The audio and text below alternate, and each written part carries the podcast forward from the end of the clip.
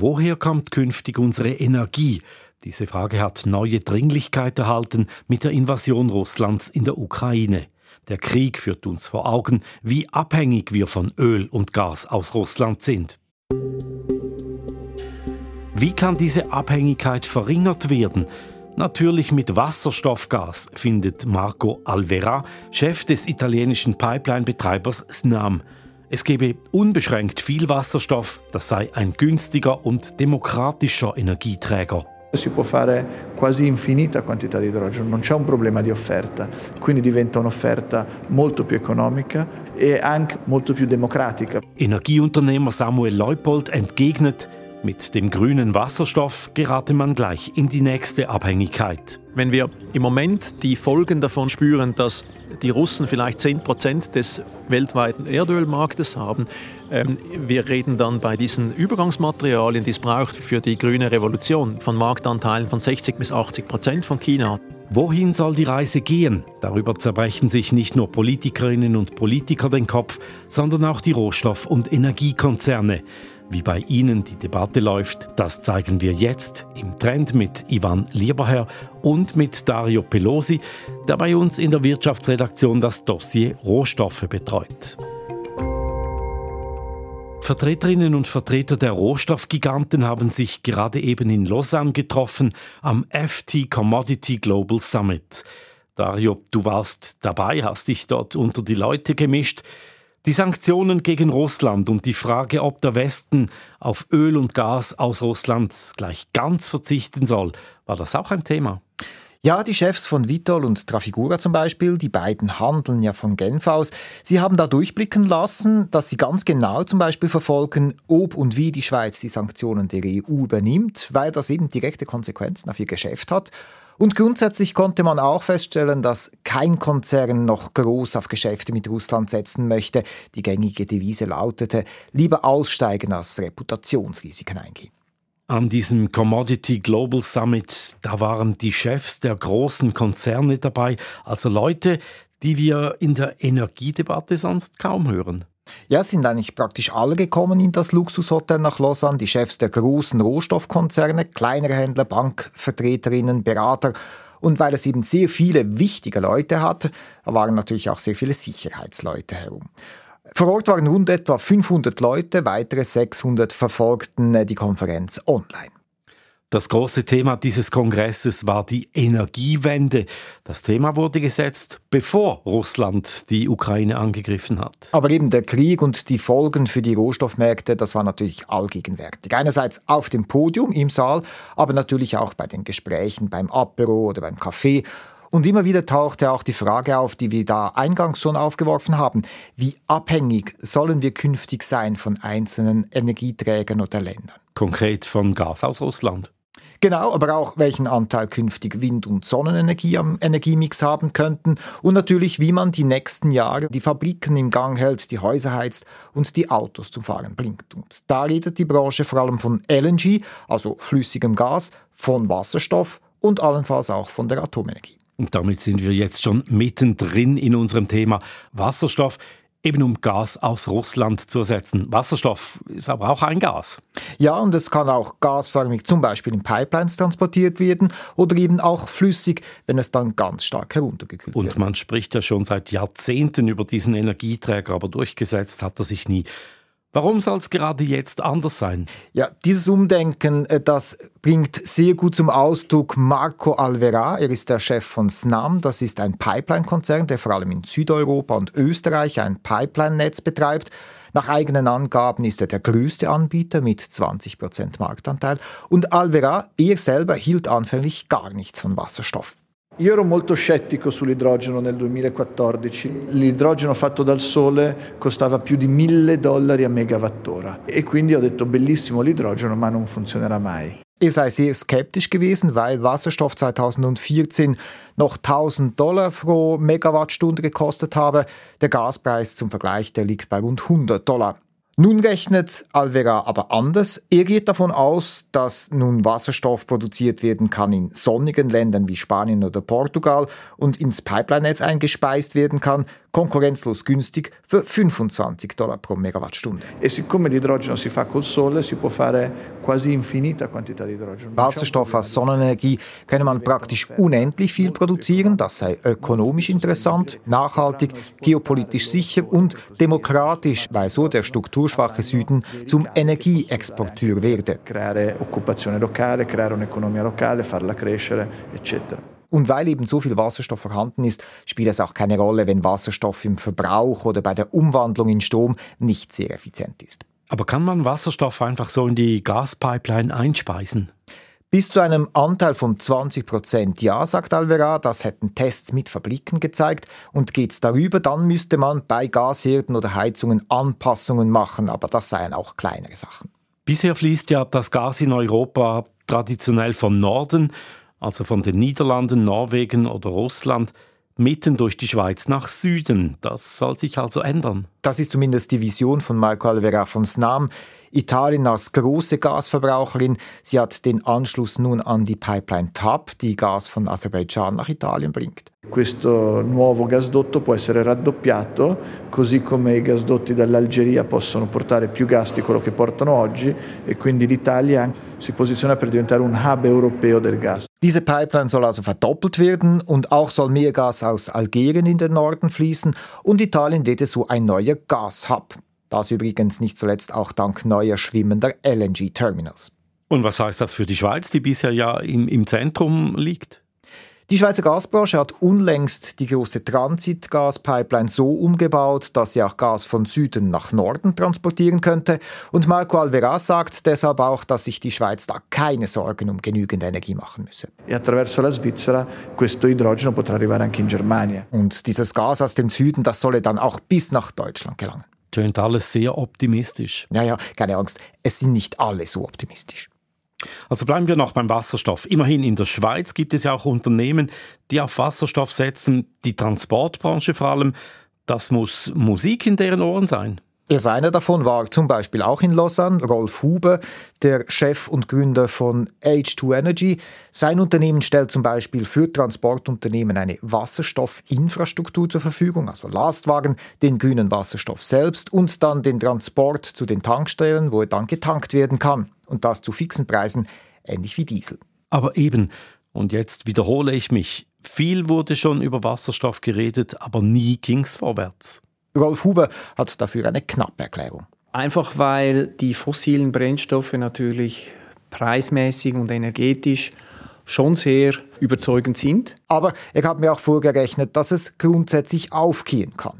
Wir haben in der Schweiz eine relativ gute Ausgangslage aus zwei Gründen. Erstens ist das Preisniveau vom Diesel relativ hoch verglichen mit unseren Nachbarstaaten, weil auch die Mineralölsteuer und so weiter da drauf ist. Und wir bezahlen heute keine Mineralölsteuer.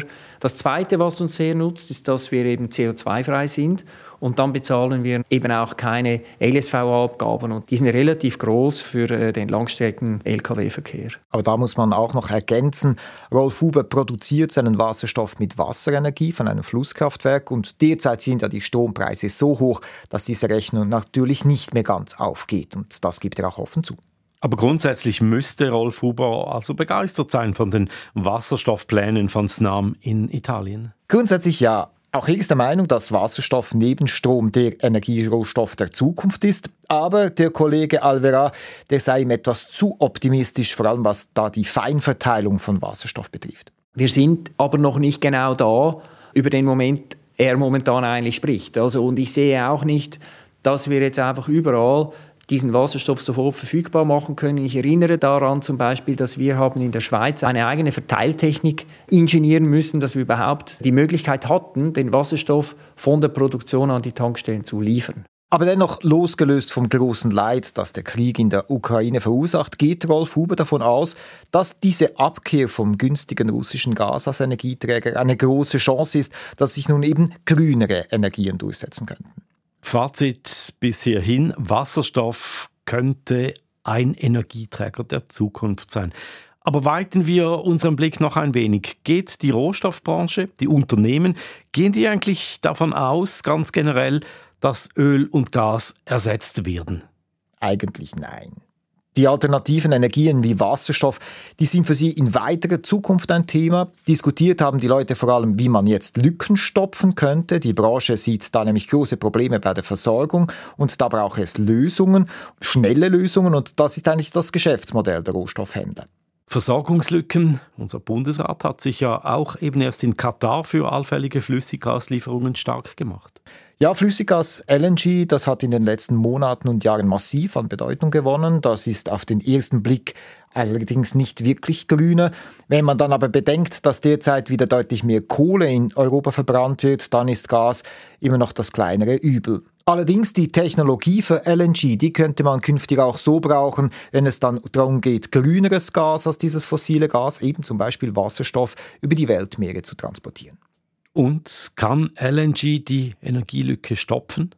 Berechnungen zeigen, dass sämtliche derzeit bekannte LNG-Kapazitäten weltweit nicht reichen, das Pipeline-Gas und die Kohle zu ersetzen, um so die Energiewende politisch korrekter anzugehen. Und dann stellt sich ja auch die Frage, wie sichere ich mir dieses LNG? Das Zauberwort da sei Langzeitverträge. Das hat mir Jamie Waddell erklärt. Er ist der oberste Gasanalyst beim Londoner Beratungsunternehmen Energy Aspects. The chance to change the system is really to lock on to more long term contracts. Because if you're just reliant on getting whatever LNG Asia doesn't want into the European market, you're going to end up with a tight market and volatility in prices for years to come. Also wenn man nur darauf hoffe, dass man kurzfristig das Gas aufkaufen könne, das in Asien gerade nicht gebraucht wird, dann sorge das für ein grundsätzlich knappes Angebot und eben stark schwankende Preise. Und es braucht ja auch die Infrastruktur für LNG, Spezialschiffe, die dieses Gas transportieren können und Terminals, die das Gas übernehmen und dann ins Pipeline-System einspeisen können. Ist Europa da einigermaßen gut aufgestellt? Europa ist da noch mäßig gut aufgestellt, muss man sagen. So gibt es zum Beispiel in Spanien einige Terminals, klar mehr als zum Beispiel in Nordeuropa, aber das Pipeline-Netz ist zu wenig ausgebaut, dass dieses Gas dann auch von Spanien via Frankreich nach Deutschland kommt. Und Jamie Waddell schlägt davor, das Gas in Strom umzuwandeln und so Richtung Norden zu transportieren. For example, you can import a lot of gas into Spain and export power uh, northbound and that makes up some of the difference. Aber das bedeutet einerseits große Verluste bei der Umwandlung in Strom und Strom kann man eben auch noch sehr umständlich speichern. Vorher haben wir Marco Alvera gehört mit seiner Zukunftsvision vom grünen Wasserstoffgas in Europa. Was hält der Gasanalyst davon? Er ist sehr skeptisch. Anders als Alvera ist für Jamie Waddell Wasserstoff nämlich ineffizient und teuer. It's very inefficient to make hydrogen and it's still relatively costly to do so. Und es brauche eine große Infrastruktur, die eben noch gar nicht existiere. Und er ist auch weniger zuversichtlich, dass Italien aus Libyen oder Algerien die erwarteten Mengen an Gas wirklich beziehen kann, also auch fossiles Gas. Und diese beiden Länder seien auch konfliktreiche Staaten. Und ähnlich tönt es auch bei Thierry Bro. Er ist Professor an der Sciences Po in Paris im Bereich Energie und Klima und er setzt gar nicht auf Wasserstoff. Es sei ein sehr kompliziertes Gas, noch kälter und komplizierter als LNG. Es sei wie wenn man mit einem einzigen Schritt ein ganzes Stockwerk hochsteigen müsste. Es brauche einen Schritt nach dem anderen. Komplizierte Sache, also zuerst hören wir diese Begeisterung, nun hören wir die Bedenken Wasserstoff gegenüber.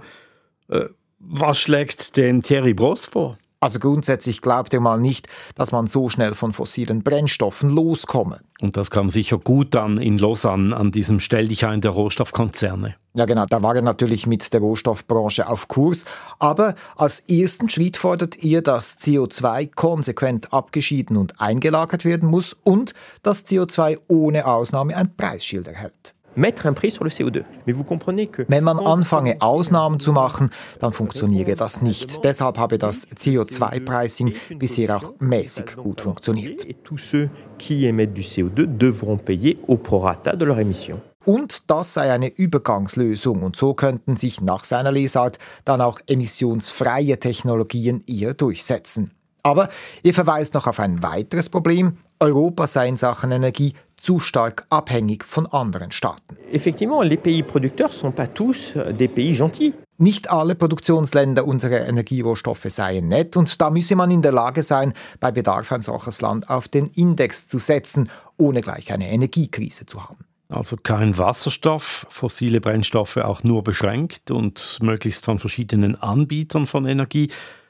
Bleibt die Gretchenfrage, woher kommt denn künftig die grüne Energie?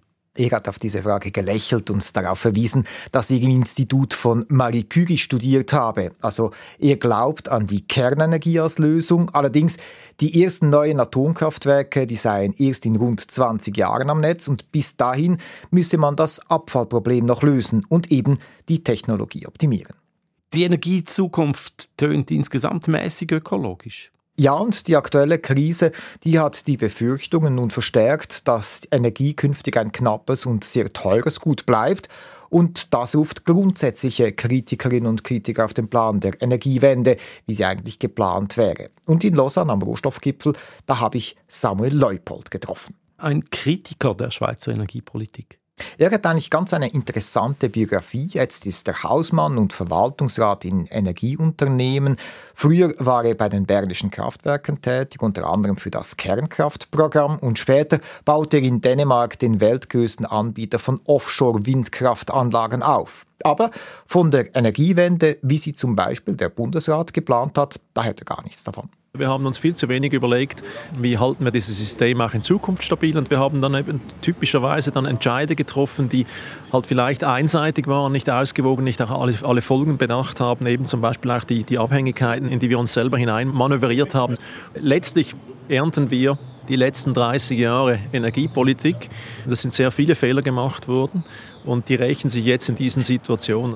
Er hat doch aber Windkraftwerke en masse gebaut. Wieso glaubt er nicht an diesen Wandel?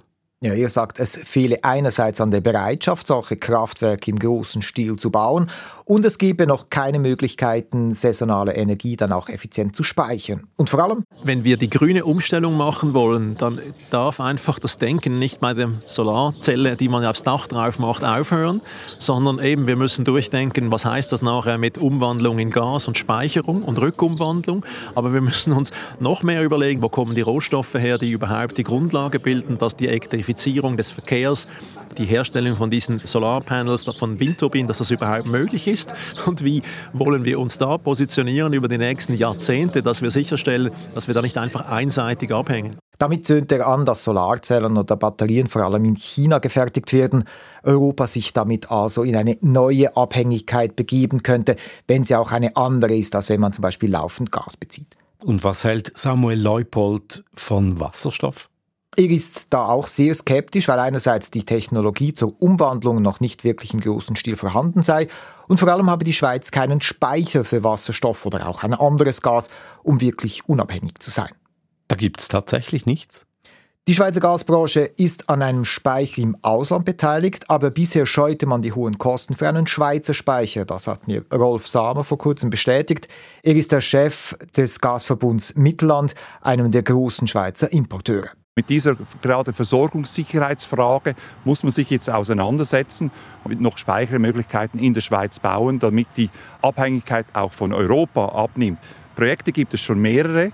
Im Wallis gibt es eins. Wir haben auch bei uns zwei LNG-Projekte, die sich einfach in der Vergangenheit nicht rendiert haben. Und die sind auch nicht morgen schon gebaut, diese Speicher.